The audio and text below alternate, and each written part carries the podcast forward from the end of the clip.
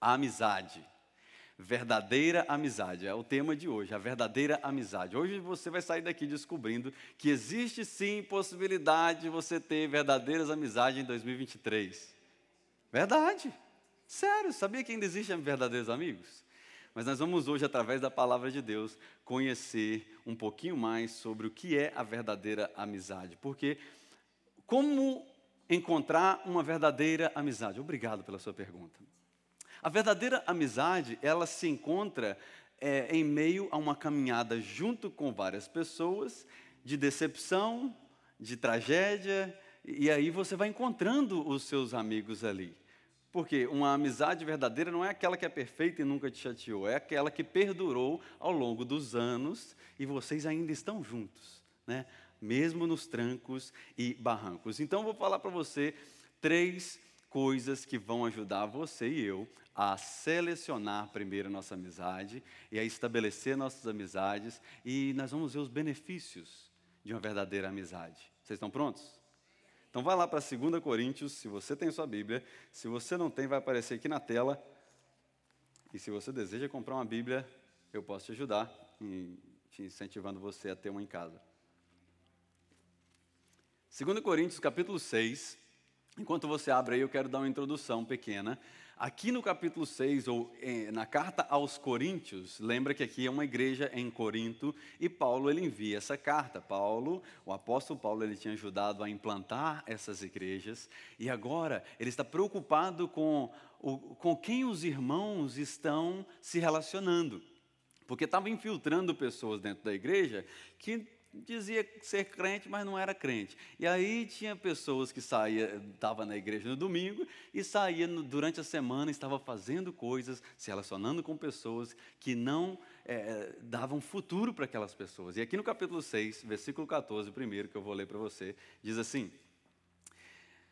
Não se ponham em julgo desigual com descrentes, pois o que tem em comum a justiça e a maldade? Ou o que há de comum em, é, o que, e que comunhão pode ter a luz e as trevas? Então, a primeira coisa que Paulo fala aqui é: vocês precisam estar longe de amizades destrutivas.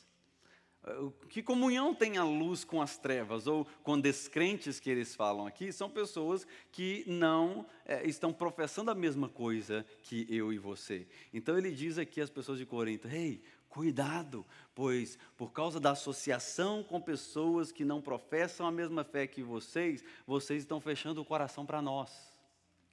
Sabe qual é um dos grandes perigos de você se associar com pessoa que não é, tem a mesma fé que você? Você começa a fechar o coração para os seus líderes. Você começa a fechar o coração para um pastor que vai trazer uma palavra. Porque a associação com as trevas, ela vai a cada vez mais tentar apagar a luz que está dentro de você. Então, cuidado com pessoas que confessam ser crentes, mas não professam ser crentes. Uai, tem diferença, pastor? Tem. Tem pessoa que você pergunta para ele: você crê em Deus? Creio. Mas aí você vê a vida dele, não tem nada a ver com quem crê em Deus.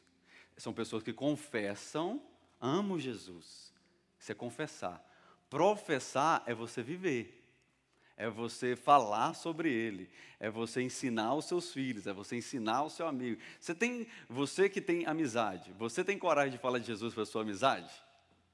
Porque às vezes nós estamos confessando, mas deixando de professar a nossa fé no cristianismo. Então, anote essa frase: a amizade que te afasta de Deus é igual um furacão. Ela passa, destrói tudo e depois vai embora e deixa você lidando com a destruição.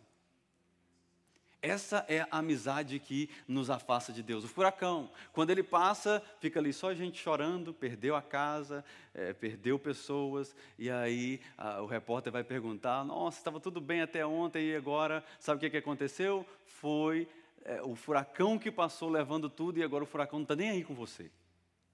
Existem amizades que são assim. Existem pessoas que ela, elas entram na nossa vida, causam a destruição e depois só fica você com os pedacinhos na mão. Mas se você está aqui hoje, se você está online, você está com a oportunidade de vencer os obstáculos que as amizades falsas e destrutivas causam em você e você viver sabendo que existe uma verdadeira amizade. Você vai descobrir até o final dessa mensagem. Dê um glória agora. Glória. Amém. No versículo 3 ao 6 agora, se você voltar aí, no capítulo 6 ainda, Paulo ele explica o porquê que as pessoas deveriam acreditar nele. Ele fala: olha, nós não damos motivos de escândalo a ninguém, em, circun, uh, em circunstância alguma, para que o nosso ministério não caia em descrédito. Ao contrário, como servos de Deus, recomendamos-nos de todas as formas, em muita perseverança, sofrimento, olha ele explicando, eh, privações, tristeza, açoites, prisões, tumultos, trabalhos árduos, noites sem dormir, jejum, pureza, conhecimento, paciência, bondade no Espírito Santo e no amor sincero com vocês. Paulo apresenta aqui motivos para as pessoas confiar nele e revela toda a verdade a partir da sua própria boca. Quer um conselho? Escute da boca da pessoa antes de você acreditar da boca de terceiros. Paulo está falando aqui, eu sei que tem gente falando mal de mim aí. Eu sei que tem gente falando que o ministério que eu estou pregando para vocês, o evangelho que eu estou pregando para vocês é um evangelho falso, mas deixa eu falar do meu coração aqui o que, eu estou vivendo. Eu estou jejuando por vocês, eu estou vivendo com pureza, eu estou passando o meu conhecimento, eu tenho paciência com vocês, porque senão eu já tinha matado vocês. Eu estou aqui fazendo de tudo para o bem de vocês. Agora vocês estão deixando infiltrar na mente de vocês coisas que as pessoas que não têm temor e não professam a fé de vocês afetar. Então, cuidado com essas pessoas que chegam para você falando de um terceiro, mas não tem coragem de chegar para a própria pessoa. Isso não é amizade. Eu gosto de pessoas que me confrontam. Eu gosto, é igual a, a, uma, o melhor feedback que eu tenho de pessoa perto de mim é da minha esposa. Pensa na mulher sincera. Tem hora que ela me derruba, mas tem hora que ela me joga para cima. Porque eu pergunto, e aí, como foi? Ela, nossa, foi mal, hein? Que isso? O que estava passando na sua cabeça? Meu Deus, pensei que ela ia me elogiar. Às vezes eu coloco uma roupa dentro de casa e eu, e aí, estou bem? E eu estou bem com aquela roupa, sentindo. Aí ela olha, nossa, um lixo, pode tirar. Vou colocar outra. Eu falei, gente, eu pensei que eu estava bem. Então você tem que estar ok com pessoas que falam verdades na sua vida se você quiser melhorar. Porque se você colocar perto de você só pessoas que concordam com você, meu amigo, você não vai crescer nunca. Tem que ter alguém que fala assim, tá errado. Não é assim. É melhor você fazer assim. Cuidado com a forma que você fala. Se a gente não tiver pessoa assim, gente, é, todo mundo está concordando comigo. Aí você vai achar que você é o tal. E Paulo estava falando com eles aqui: olha, eu quero simplesmente abrir para vocês aqui que a minha amizade com vocês é verdadeira. Paulo incentiva eles a selecionar amizades. Eu posso selecionar amizades, pastor? Claro que você pode. Você não pode rejeitar pessoas. Você pode selecionar amizades. E olha agora no versículo 17 e 18, se você está aí no capítulo 6. Olha o que, é que Paulo diz. Portanto, saiam do meio deles. Separem-se, diz o Senhor. Não toque em coisa impura, e eu os receberei e serei o pai de vocês, e vocês serão os meus filhos e filhas, diz o Senhor Todo-o-Poderoso. Quer ter comunhão com Deus? Quer ter vida com Deus, você vai ter que se separar de algumas pessoas. Ai, nossa, pastor, eu não volto mais nessa igreja. Está mandando separar de pessoas. Tá? É para o seu próprio bem. Você vai entender até o final da mensagem que é para o seu próprio bem. Então, selecionar amizades às vezes pode salvar nossa vida. Em Provérbios 13, 20 diz assim: Aquele que anda com sábios será cada vez mais sábio, mas o companheiro dos tolos acaba mal. O companheiro do tolo acaba mal. Eu, eu lembro, eu tenho um, um, um, amigo que cresceu comigo no mesmo bairro, a gente teve as mesmas oportunidades, ele veio para os Estados Unidos junto comigo, junto comigo não, ele veio nos Estados Unidos, depois a gente ficou um período juntos, servia ao Senhor, e aí um dia por causa da necessidade, fala comigo, necessidade. Good. Por causa da necessidade, ele falou, ah, eu morava em Filadélfia na época, vou mudar trabalho está fraco aqui, é, eu estou à procura de um relacionamento, parece que não tem menina aqui nessa igreja solteira. E ele foi colocando vários obstáculos e decidiu mudar porque num outro estado tinha uma oportunidade melhor. Eu falei, você já orou? Não, não, já orei, mas Deus não fala nada. Falei, então fica. Se Deus não falou, não mude. Resumindo a história, mudou para outro estado. Chegou lá, ele, ele entrou em um ciclo de amizades destrutivas pessoas que não levavam ele para a igreja. Ele estava sem carro e aonde eles levassem ele, ele ia. Então ali só tinha pessoas que iam para bar, só tinha pessoas que usavam droga, só tinha pessoas que bebia, só tinha pessoas que falava palavras torpes. Aí até o vocabulário dele mudou. Caiu nas drogas, afastou do caminho do Senhor. O final da vida dele, sabe qual que foi? encontrado no basement da casa que ele alugava, morto há dois dias lá, até duro já, por overdose de cocaína. Não é esse o fim que Jesus tem para mim e para você.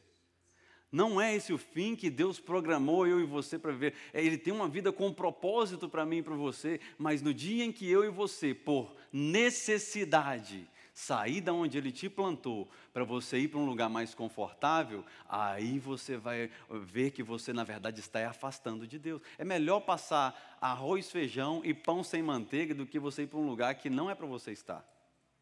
O sofrimento é maior. O perigo da morte é maior. Ontem eu estava em Salisbury e se os irmãos estão assistindo aí em Salisbury, que Deus abençoe a vida de vocês. E aí a gente ministrou ontem sobre batalhas da mente, como vencer a batalha na sua mente. Eu estava falando para eles sobre o poder da mente e como a, a, a pessoa que ora, a pessoa que ora, ela toma decisões mais concretas. Porque cientificamente foi comprovado que uma pessoa que ora, cientistas, ateus falando isso, foi comprovado que uma pessoa que ora, ela, o sangue dela acumula aqui nessa área frontal que 7 miligramas a mais quando ela está orando, e essa área frontal ela é responsável pelas suas decisões. A área frontal do cérebro é responsável por você decidir. Então, uma pessoa que ora muito, irmã Silvana, essa pessoa, ela, essa área dela aqui na frente de decisão, ela vai crescendo, porque como um músculo que você vai malhando, ele vai fortalecendo a mesma coisa. Se você ora, se você ora, aquela fronte está sendo irrigada mais vezes do que uma pessoa que não ora. Aí sabe o que acontece? O crente toma mais decisões concretas, mas o crente que ora. É por isso que eu falei que você não pode ser um que confessa, você tem que ser alguém que professa a sua fé, viver o que você prega. Porque às vezes a gente fica assim, ah, não, o pastor está falando aí, mas esse negócio é de crente. Amanhã eu, eu sou é, é business, tá? Amanhã eu tenho que fazer isso, eu tenho que fazer aquilo, tenho que levar Tudo isso tem a ver com o que você está vivendo hoje. Se você conectar hoje, se você aprender e você chegar em casa e falar, quer saber, antes de dormir, eu vou, vou irrigar meu cérebro. O que, que é isso, irrigar seu cérebro? É uma forma nova que eu coloquei para orar. Aí você irriga o seu cérebro, começa a irrigar o seu cérebro todos os dias, para você ver se você não vai testemunhar, pastor. Eu estou uma pessoa mais segura nas minhas decisões. Eu não estou mais andando pelo vento. O vento joga para cá, a pessoa vai. Joga para lá, a pessoa vai. É uma oferta maior e você vai, ah, acompanhando aquela oferta. Não, não, não. Você é uma pessoa que Deus colocou você onde você está hoje para você aprender o suficiente para você mover. Então, enquanto ele não falar nada, é sinal de que você precisa estar no mesmo lugar. Mesmo lugar, sem problema. Então a necessidade ela vem e vai, mas quem vive uma vida com propósito não faz conexões, desenvolve amizade. Isso apareceu aí? Não? Eu mandei para os meninos. Qual é a diferença em fazer amizade e fazer conexões? Tem pessoa que só está interessada na sua conexão, mas ela não vai fazer amizade com você. Por quê, pastor? Porque essa pessoa, ela só está atrás do que você tem a dar. E aí ela vai e faz uma conexão, porque você é uma pessoa que vale para ela. Aí às vezes a gente confunde uma conexão com amizade. Aí aquela conexão, ela tem o que ela quer, aí ela segue a vida dela e você fica, ó, oh, gente, pensei que era meu amigo. Pensei que era minha amiga. Perdoa aquela pessoa agora. Ela não era seu amigo, era apenas uma conexão. E está de boa. Não fique com raiva dela. Era uma conexão do momento. E às vezes você também vai fazer isso, tá? Que eu já fiz isso. De você conectar, ui, fulano, aleluia, tudo que eu queria era uma caminhonete emprestada. Aí pegava a caminhonete, não é a sua não, tá, Gabriel? Gabriel é meu amigo mesmo. Às vezes quando eu pego a caminhonete do Gabriel emprestada, eu falo assim, gente, será que o pastor é uma conexão? Não é uma... Ah, amizade, aqui é amizade. Mas às vezes a gente vai por interesse, sabe? E assim, isso não deveria magoar a gente, isso não deveria, deveria ferir a nossa alma se nós soubéssemos estabelecer as amizades no lugarzinho certo, as conexões no lugarzinho certo. Então, a segunda coisa que eu quero falar com você é estabelecer amizades. A primeira, selecione. A segunda, estabeleça. Quem pode nos ajudar a estabelecer as nossas amizades, pastor? Jesus. Jesus foi mestre em estabelecer amizades. Ele mostra ele nos mostra que o erro não é nós conversarmos com todo mundo, é nós darmos acesso a todo mundo. Eu conheço uma pessoa que ela não deixa, ela proíbe você entrar na casa dela de sapato. Por que, que ela faz isso? Porque ela quer manter a casa limpa, não é? Aí sabe o que acontece com a gente? Olha lá, fulano, pensei que era meu amigo, aí olha o que fez e começa a falar, ah, foi você que deu a chave. Você não falou para tirar o sapato. Então, a amizade que você não coloca limite, ela faz o que quer, e aí depois você fica chateado e você não tem direito de ficar chateado, porque não foi você que mandou tirar o sapato. Ah, mas sujou meu carpete novinho, você falou para tirar o sapato? Não. Aí sabe o que acontece? A gente faz isso na nossa casa, mas a gente não faz isso na nossa mente. Quem você tem permitido acessar a sua mente? Quem você tem permitido acessar os seus, é, é, o seu emocional? Aí a gente entrega o nosso coração para todo mundo, vai fazer um leilão aí, igual o César Menotti Fabiano, entregando o seu coração para todo mundo. Meu amigo, aí chegando. É, me decepcionei. Por quê? Fulano, confiei tanto nessa pessoa, pensei que poderia né, dar chaves do meu coração para ela, olha o que, que ela fez comigo. Você não soube estabelecer aquela amizade no lugar certo. Não precipite. Ande com a pessoa, caminhe com a pessoa. Tem três anos que nós estamos aqui. Tem três anos que essa igreja existe. Tem três anos que você está olhando o meu sorriso. Tem três anos que você está caminhando comigo. Tem três anos que algumas pessoas frequentam a minha casa. E todos são welcome na minha casa. Então, é, é assim, peraí, pastor Davi ainda não é meu amigo, que só tem três anos que eu conheci ele. Está tudo bem. Anda mais comigo, anda mais com essa pessoa que está do seu lado. E num momento certo você vai falar, hum, já sei. É aqui que essa pessoa fica. Pum, colocou, pronto. Está em pecado? Não você estabeleceu onde aquela pessoa deve estar. Então, como estabelecer amizade? Jesus é o nosso modelo. Ele soube selecionar e estabelecer todas as classes de pessoas. E eu vou mostrar para você qual foi a primeira classe que Jesus estabeleceu. Anote aí: multidão. A multidão que acompanhava Jesus, Jesus colocou o nome dela de multidão. Por quê? A multidão ela não se tornou amiga de Jesus porque elas gostavam apenas do que ele fazia. Jesus ah, ele curava, Jesus ele ressuscitava, ele alimentava, ele ensinava, ele multiplicava, mas no fim da tarde Jesus estava sozinho no monte orando e contente. Por quê? Nossa, estava lá aquela multidão lá, agora estou aqui, sozinho. Por que, que ninguém vem orar comigo?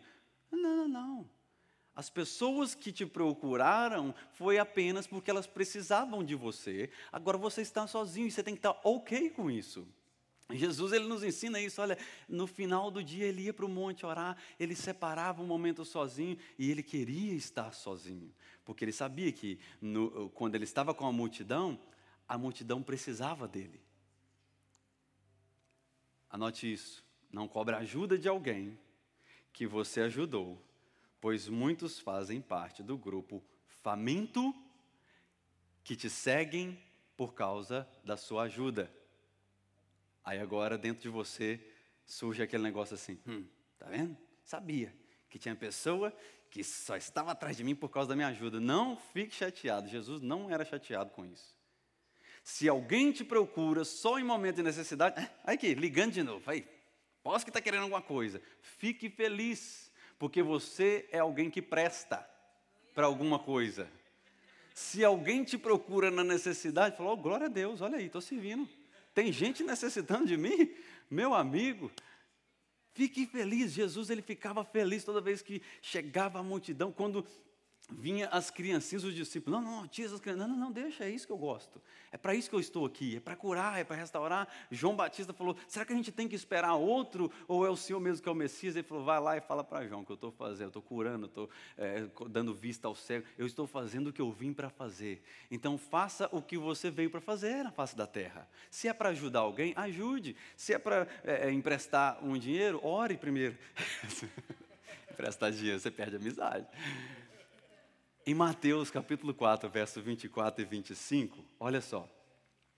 Mateus capítulo 4, verso 24 e 25 diz assim: Notícias se espalhavam por toda a Síria e o povo trouxe todos os que sofriam de males, tormentos, endemoniados, louco, paralítico e o que? Ele os curou.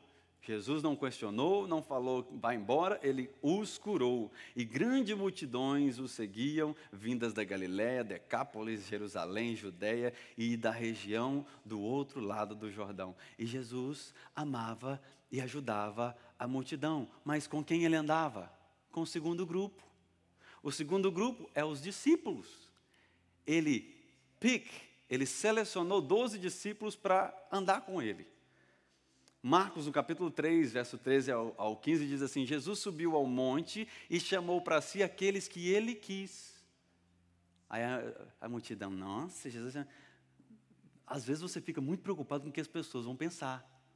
Ah, não, eu queria chamar só fulano e fulano para um jantar aqui em casa, mas gente, não posta nada não, porque se Ciclano e Beltrano vê, vai ficar chateado. Ah, por que você está assim? Depois você marca com eles de novo. Jesus fala: Não, eu vou chamar aqui para um monte quem eu quero.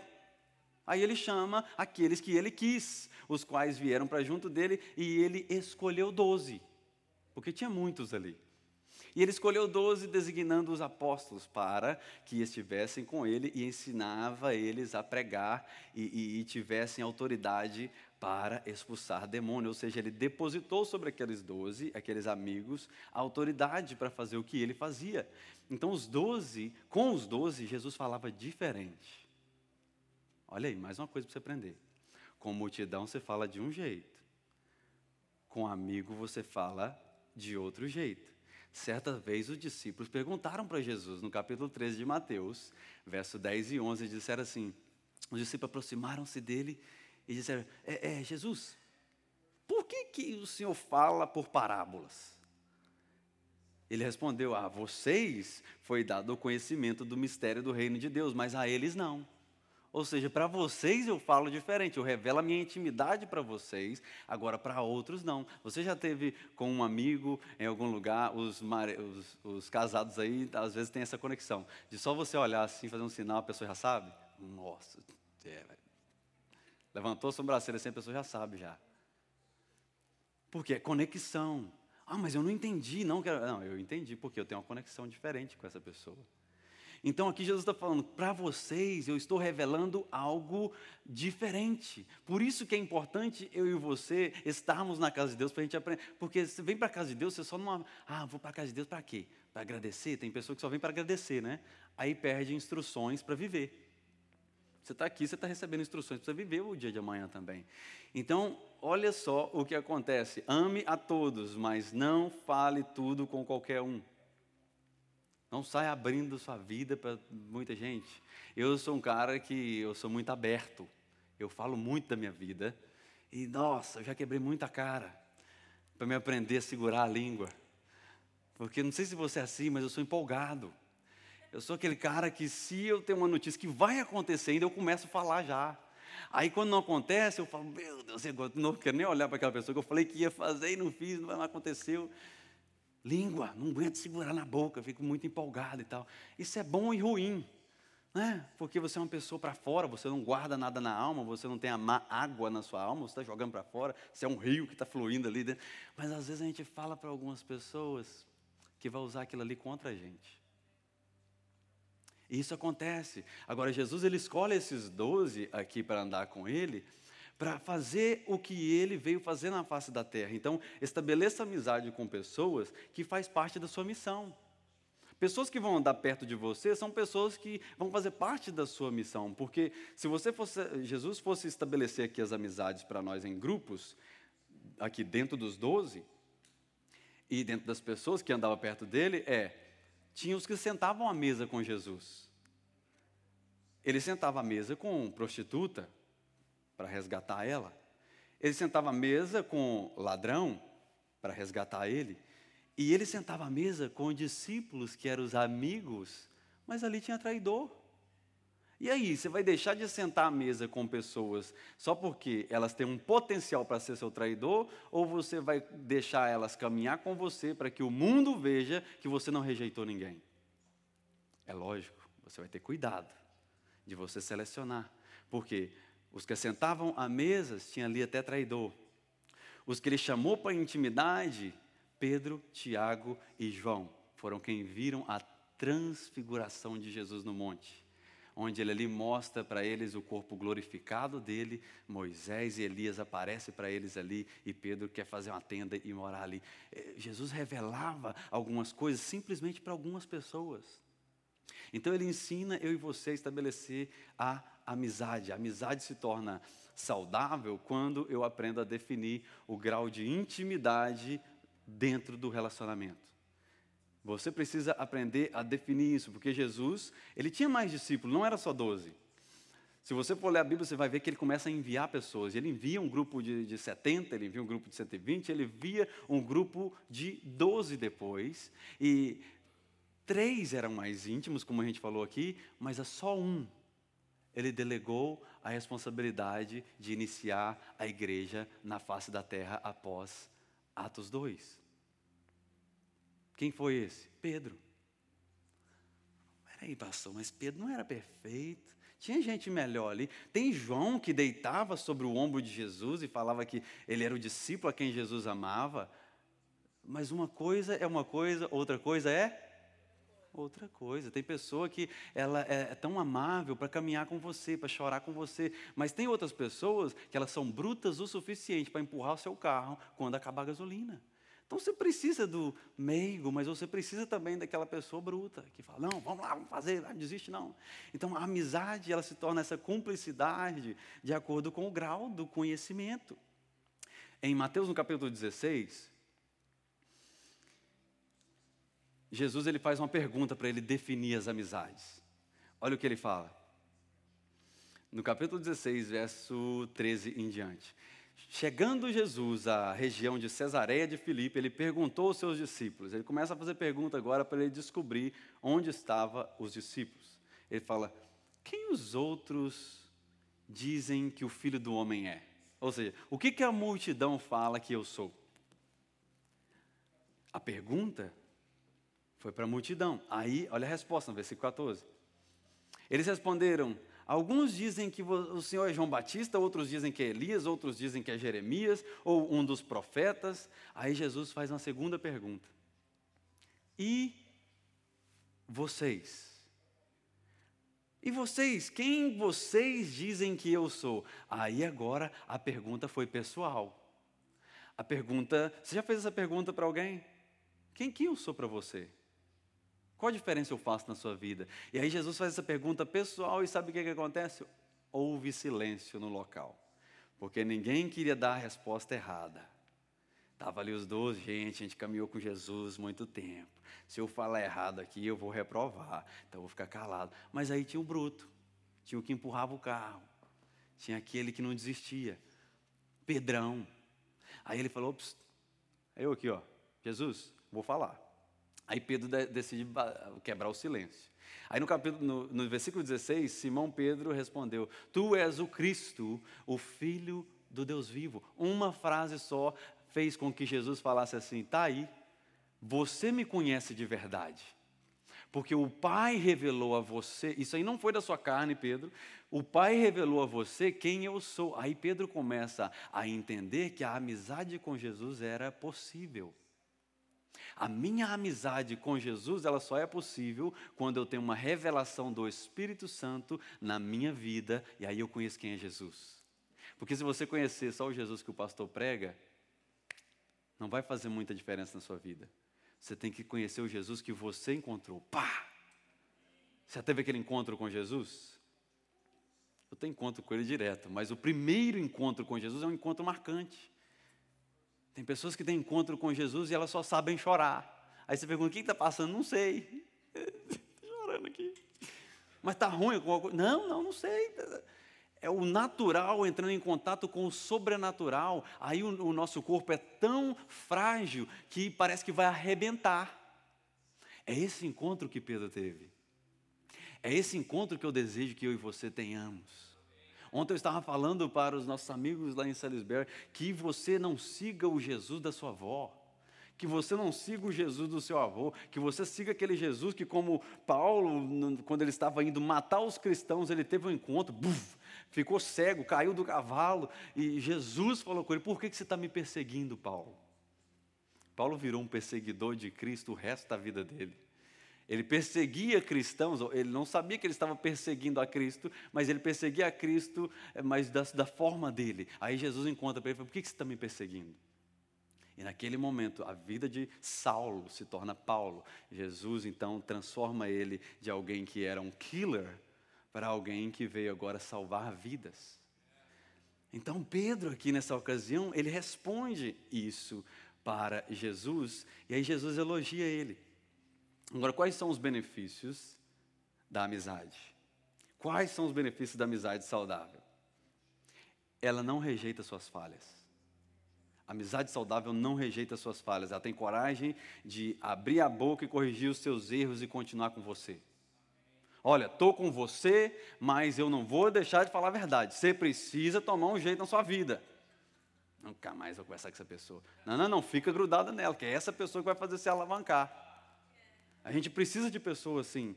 Olha no capítulo 16 aí, no versículo 22, logo após Pedrão ter sido elogiado e aplaudido por todo mundo. Olha o que, que acontece. Empolgou demais. Versículo 22.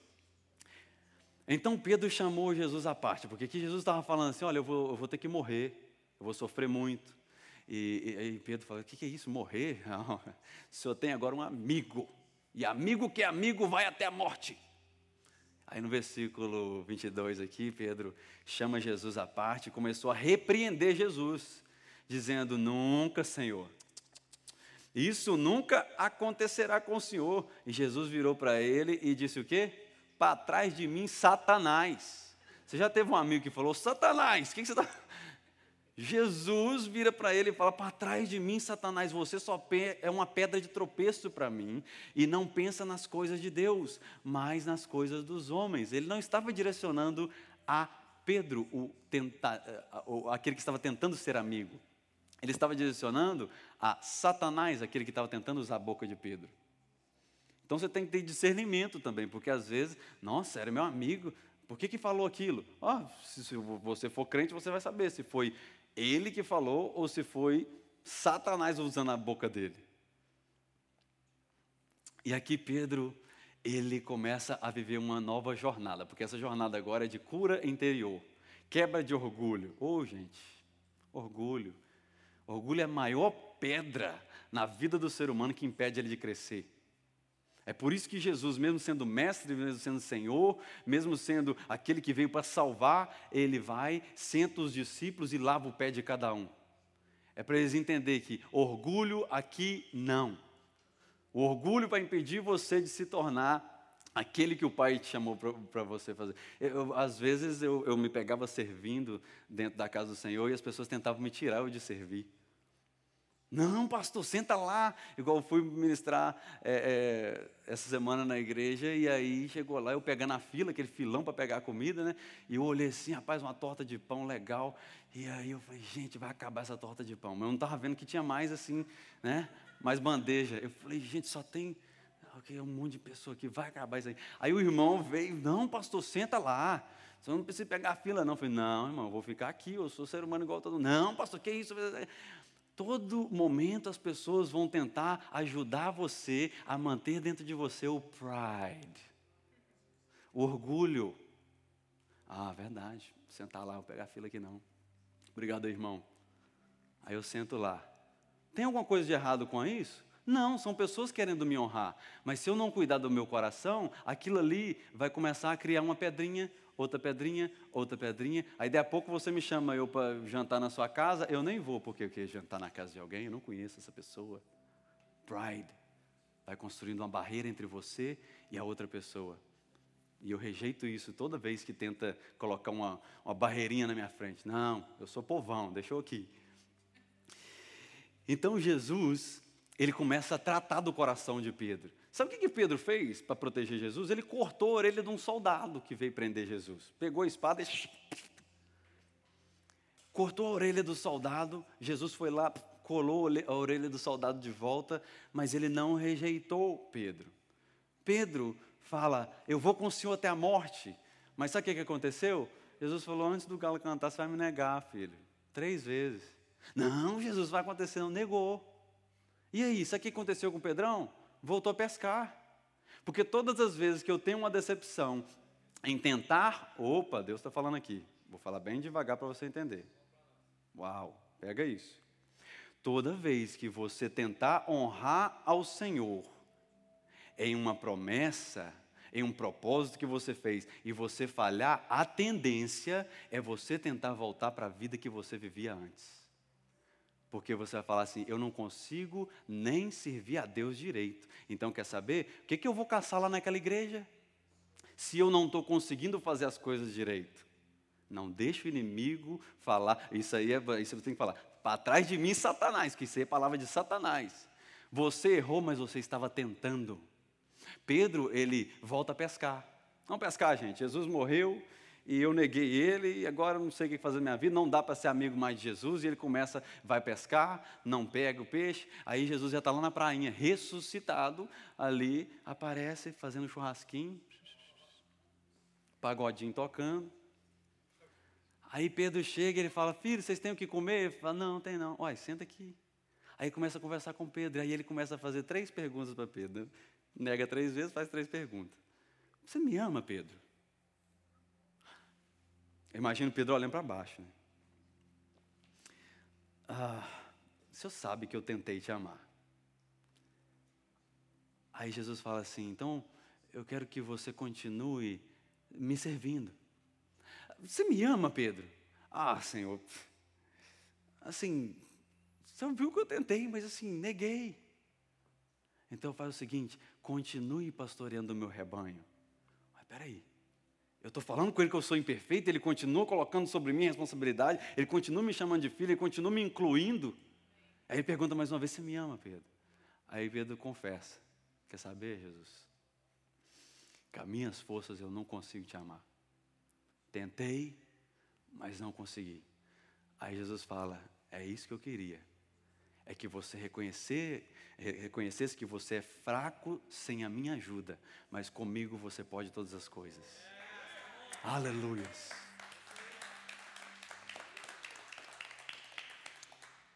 Em Atos 2, quando a igreja é estabelecida pela vinda do Espírito Santo, sabe o que, que acontece?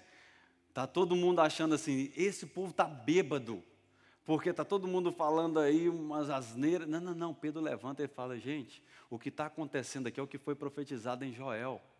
Que o Espírito Santo desceria, o seu amigo verdadeiro desceria. Aí Pedro prega a primeira vez, três mil pessoas se convertem. A história que Deus tem para mim e para você, ela tem um final feliz. Se você quebrar o seu pride, se você souber saber ser esmagado sem correr de Jesus. Porque ele nunca vai amassar o vaso, quebrar o vaso, se ele não tem uma forma melhor para fazer o vaso. Às vezes, moldar a gente, nos transformar, às vezes as pessoas vão falar assim: nossa, lá, crentinho, está indo na igreja todo domingo, oh, parou de beber, oh, você não está ouvindo. As pessoas vão começar a achar esquisito, sabe por quê? É um novo vaso é uma nova criatura em Cristo Jesus. E aqui nós vemos que Deus, Ele, por seu amor, envia Jesus.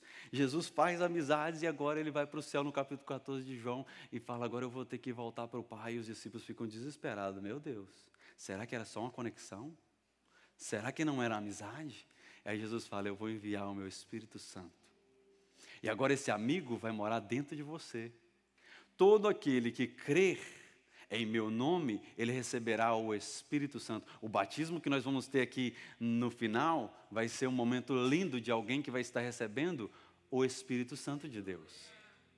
Porque quando a palavra de Deus diz em Romanos 8: aquele que confessar com a sua boca e crer no seu coração que Cristo é o Senhor e ele redime os pecados, esse é salvo e esse recebe o Espírito Santo dentro dele. Aí você vai andar com seu amigo dentro das suas conexões, dentro da multidão, dentro daquelas amizades que você separou.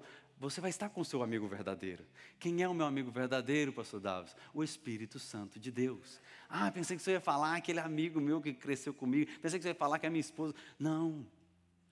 O amigo verdadeiro é o Espírito Santo de Deus. Porque mesmo que você fale ele não pode falhar, porque isso não faz parte do caráter dele. E eu estou partindo para a conclusão com você. Porque nós precisamos orar e nós vamos ceiar em lembrança do que o Senhor Jesus fez para nós. A multidão foi amiga de Jesus? Não. Mas ele amava ela a si mesmo. Os discípulos, eles amavam a Jesus, mas mesmo assim traíram Jesus. Traíram a sua confiança. Nem Pedro, que queria fazer tudo de direitinho, não conseguiu. Mas Jesus não rejeitou a sua amizade. E Jesus, no seu último momento, depois de muito sofrimento, lá na cruz, onde ele poderia lançar uma praga sobre toda a humanidade por tudo que eles fizeram para ele, ele vira e fala assim: Perdoa eles, Pai, porque eles não sabem o que eles estão fazendo comigo. Eles não sabem que estão crucificando aquele que veio para salvar a vida deles. Eles não sabem que eles estão colocando uma coroa de espinho sobre a cabeça daqueles que vai reservar uma coroa para cada um deles. O Evangelho, Jesus, o Espírito Santo, é o amigo verdadeiro que, mesmo cuspindo no rosto dele, mesmo você e eu rejeitando ele no passado, ele hoje está aqui falando para mim e para você: eu continuo te amando do mesmo jeito.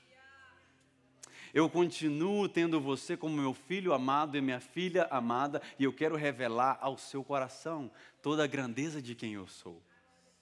Feche seus olhos onde você está. Porque eu creio que neste momento agora você pode ter o seu encontro verdadeiro com Jesus.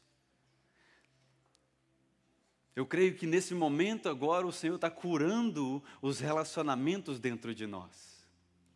Porque talvez as nossas amizades do passado vieram deixando rombos dentro da nossa alma, que hoje nós somos pessoas reservadas, dizemos nós.